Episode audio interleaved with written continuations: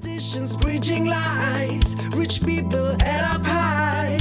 We kick not system with our feet.